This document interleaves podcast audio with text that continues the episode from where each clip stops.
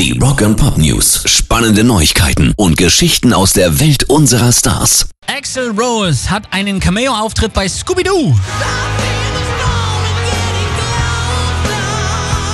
Alle paar Jahre erlaubt er sich so einen kleinen Spaß, zeigt sich außerhalb des ganzen Roses Kosmos.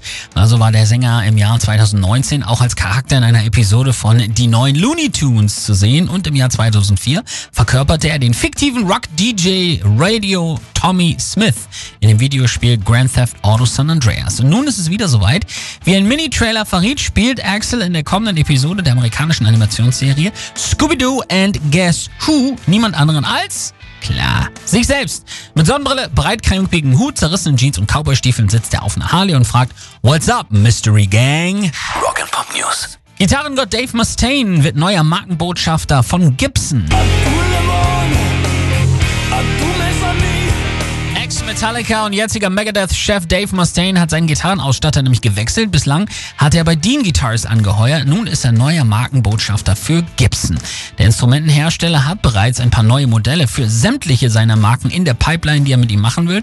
Und neben Dave sind unter anderem ja schon Slash von den Gunners, Lizzie Hale von Hailstorm oder auch Billy Gibbons von ZZ Top, Teil der Gibson Artist Alliance.